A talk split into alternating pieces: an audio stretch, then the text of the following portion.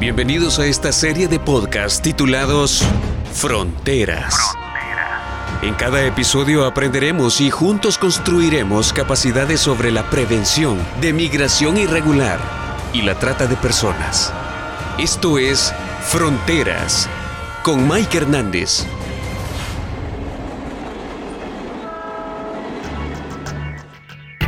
Un placer estar con ustedes compartiendo este podcast nuestro programa mensual titulado Fronteras. Tengo en esta mañana el honor y el privilegio de contar con la presencia del maestro Cristian Colón. Bienvenidos a este podcast. Maestro Colón, bienvenido. Muchas gracias, muy buenos días. Es un, placer para mí, un honor también estar acá y estar en presencia pues del maestro Mike, igual un honor para mí, y que podamos hablar un poco sobre eh, migración y en este caso un poco sobre dignidad y derechos humanos. Muy bien, eh, esta serie de podcast va encaminado a poder construir capacidades construir jóvenes líderes para que puedan transferir estos conocimientos acerca de la prevención de la migración irregular y la trata de personas. Mensualmente estaremos publicando dos podcasts con respecto a estos temas para que aprendamos, para que podamos nosotros también construir capacidades y compartir con los demás este vasto conocimiento acerca de migraciones, derechos humanos, entre otros temas. Muy bien, comencemos. Comencemos pues. Primero, quisiera comenzar quizás con el, el tema principal, los derechos humanos. ¿Qué tiene que ver los derechos humanos con la migración? Pero maestro, ¿qué son los derechos humanos? Bien, eh, quizás lo, primario es plantearnos de dónde viene eh, esta connotación de derechos humanos. Los derechos humanos tienen un precepto filosófico es decir, eh, su, fundamento, su sustento es eminentemente de una filosofía humanista y tiene que ver con la dignidad humana. Es decir, la dignidad humana podría entenderse como ese valor o respeto que uno mismo se tiene y que tiene a los demás. Esa dignidad humana que es inherente al ser humano desde el momento de su nacimiento o en los países donde está prohibido el aborto, se habla desde el momento de la concepción, como es el caso de, El Salvador, desde ese momento hay un respeto a esa especie llamada humana, al homo, ¿verdad? Antropológicamente hablando. Y esa dignidad humana, que es el respeto por ser simplemente de la especie, esa dignidad se eleva a una categoría que más adelante, jurídicamente hablando, se va a llamar derechos humanos. Pero hablar de derechos humanos es hablar de dignidad humana. De hecho, por eso es que en el caso de la Declaración Universal de Derechos Humanos, eh, se plantea que es la dignidad humana intrínseca la que debe de protegerse. No habla de derechos humanos la declaración, habla de dignidad humana, porque la dignidad humana es el fundamento filosófico de todo precepto jurídico que sea de, que sea de tutelar o sea de proteger. Muy bien. Maestro, ¿y los derechos humanos?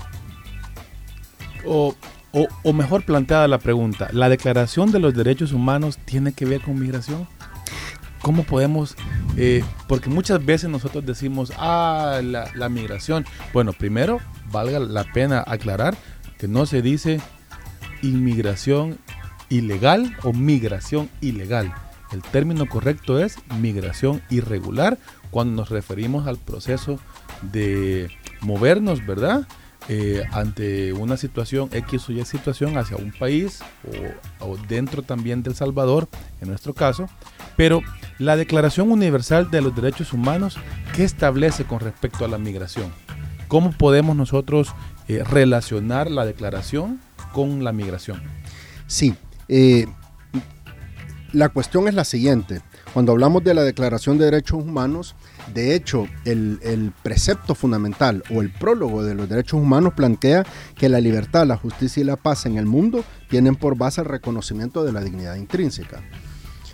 Si planteamos esta idea con la migración, es que la migración, que me imagino luego vamos a tratar propiamente eso, pero para hacer un adelanto, eh, migración es, es todo movimiento, ¿no? Hecho de una persona de un lugar a otro, rompiendo con los límites geográficos. Eh, en ese sentido, toda persona, por la libre circulación que tiene, tiene ciertos derechos. Y la dignidad humana, de hecho, eh, plantea cuatro principios fundamentales, que son la libertad, la dignidad como tal, eh, la universalidad y la igualdad. Cualquier persona que migre, esos cuatro principios, por ser especie humana, por tener dignidad intrínseca, se le deben de respetar, se le deben de tutelar. Tanto el país del que sale como el país al que, al que, al que llega. Correcto. Entonces, cuando hablamos de migración y derechos humanos, tienen una relación directamente proporcional por aspectos ontológicos. Es decir, de hecho, la dignidad humana, hay tres, se, conocen tres tipos de dignidad. La dignidad ontológica, la dignidad moral y la dignidad adquirida. La dignidad adquirida tiene que ver con la migración, porque es una protección, una tutela a mi derecho como persona en el momento en que estoy en tránsito y en el momento en que llego a un lugar, por X o Y razón, que he migrado, esa, esa mm, dignidad adquirida es la que me permite a mí la protección de mis derechos. Y esa eh, dignidad adquirida se fundamenta en la dignidad ontológica. Es decir, la ontología es una palabra griega compuesta que viene de ontos, que es el ser o la esencia de la persona, y logia o logía, que es tratado, estudio. ¿no? Entonces, mi esencia como persona debe de ser protegida es indiferente las características de mi existencia, lo que, lo que hago, lo que he hecho, lo que pienso, lo que siento. Mi esencia como persona es la que se tutela y se protege. Entonces, la dignidad humana no puede alejarse, en este caso, de la temática de migración, o más bien, la migración no puede alejarse de la temática de dignidad humana. ¿Por qué? Porque el que migra no es una cosa, porque el que migra no es eh, un objeto, no es un eh, ser cognoscible, sino que es un ser cognoscente, una persona y esa persona tiene una dignidad intrínseca y esa dignidad se le protege y se le respeta y se le tutela. A nivel internacional y a nivel nacional también. No podemos olvidar, en el caso nuestro eh, del Salvador, que desde el artículo 1 al artículo 32, que se llaman los preceptos constitucionales, eso es la protección de los derechos humanos todo lo que la Declaración de Derechos Humanos del 48 plantea está resumido en la Constitución del Salvador desde el 1 al 32. Y esa parte primaria de la Constitución nuestra está en todas las constituciones del mundo. La de Estados Unidos, en la de Francia, que son las dos que se tomaron para la nuestra, junto con la de Colombia. Entonces, esos preceptos van a estar siempre. Y van a estar para tutelar la vida de la persona, pero además de la vida también la dignidad de la persona y la propiedad de la persona. Pero un migrante, en un momento determinado, un migrante irregular no tiene propiedad. Ha perdido su propiedad por la circunstancia, ya sea económica, política o beligerante por la que tuvo que emigrar. Claro. Muy bien, no tiene propiedad que se le tutele, pero tiene una propiedad que no es bien mueble inmueble, tiene una mayor propiedad. Y esa propiedad es la que se llama la propiedad de la dignidad ontológica, es decir, su esencia como persona. Esa es la que se debe de tutelar. Y esa es la que se debe proteger. los derechos. Y ahí entran los derechos humanos. Increíble, muchísimas gracias por todo ese conocimiento, maestro.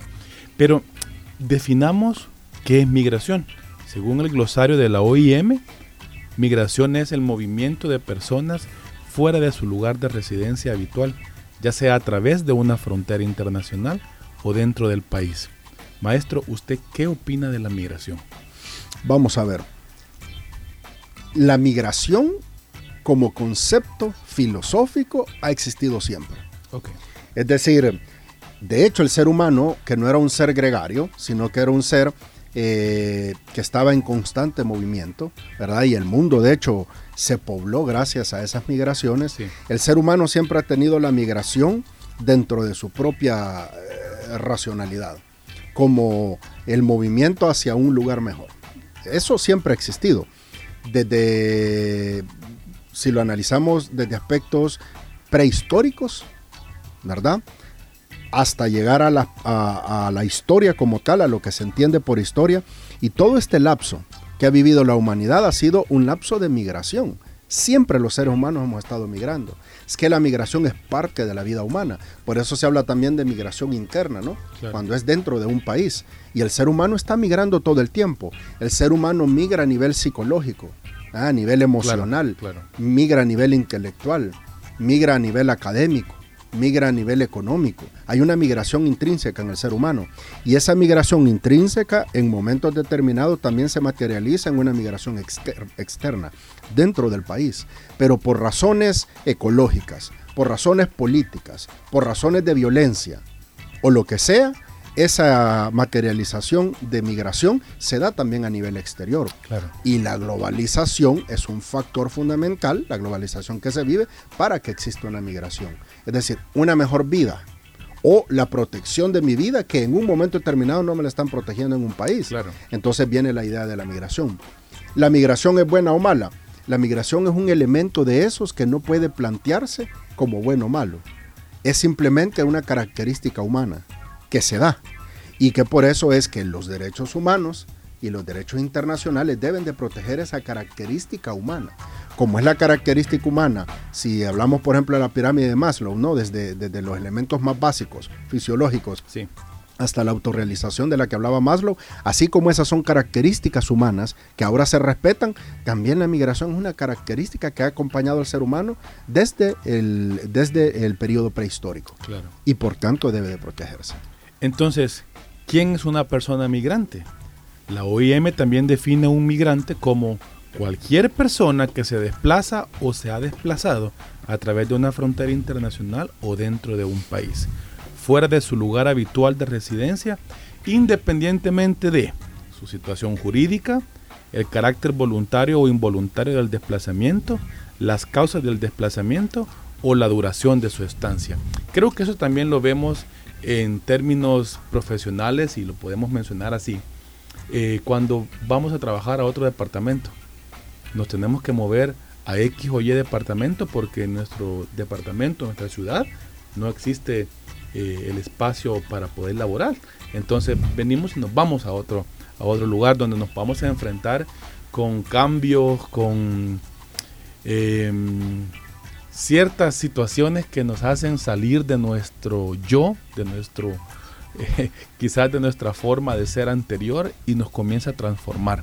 Entonces, cuando hablamos de una persona migrante, podemos decir, como decimos que son todos, pueden ser niñas, niños, adolescentes, jóvenes, mujeres, adultos mayores, también personas indígenas de la comunidad LGBTI, trabajadores, personas discapacitadas y también grupos familiares. Pero también en este grupo de migrante, este grupo de, personas que buscan una nueva vida, una nueva, eh, un nuevo estilo de poder convivir, también existe la palabra refugiado, que es desde su experiencia, desde su conocimiento eh, en derecho, que es un refugiado, maestro. Sí, el refugiado es un migrante. El refugiado es un migrante que eh, por razones eh, de violencia en un país determinado, por razones de persecución política en un país determinado, eh, por razones de desastres naturales, es decir, lo que se conoce como la migración causa ecológica, en un momento determinado pide a otra nación le sea aceptada su vida y su existencia, él o su familia, precisamente para tutelar o protegerle el primer principio de la dignidad humana, que es la vida. Entonces, eh, un refugiado es una persona que pide a un país X determinado en nuestra concepción social tenemos más la idea de pedir a Estados Unidos, ¿no? El refugio, pero en realidad se puede pedir a cualquier país. España es un país donde se pide mucho refugio. Esa era mi pregunta. ¿Dónde se puede pedir asilo eh, o, refugio? El asilo y el refugio se puede, pedir, se puede pedir en cualquier país, cualquier nación. Y de hecho es una obligación de los países ofrecerla. Todo país tiene la obligación, por lo menos todo país que está dentro de la Organización de las Naciones Unidas, ¿verdad? Que es miembro activo. Esos países tienen la obligación de dar refugio o dar asilo, siempre y cuando se cumplan ciertas características, ¿verdad? Eh, que demuestren que realmente esta persona está pidiendo un asilo porque se está dando la situación que está planteando y no una falsa porque entonces sería simplemente una migración irregular, ¿verdad? Pero propiamente hablando de un asilo, es porque se dan ciertas características donde está en peligro la vida de la persona o de su familia. Excelente. Toda esta información también emana de la Convención sobre el Estatuto de los Refugiados de 1951 y también eh, de la Comisión de Derechos Humanos allá por febrero de 1998. Muchísimas gracias maestro por eh, este primer episodio de nuestro podcast Fronteras.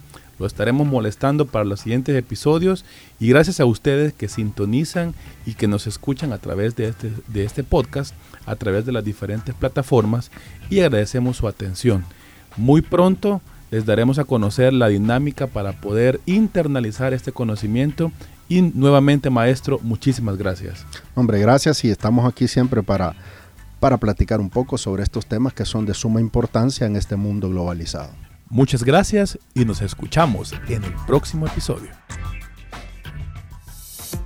Este programa es gracias a la colaboración de Radio UFM 94.9, Oficina de Relaciones Internacionales de la Universidad Autónoma de Santa Ana y OIM El Salvador.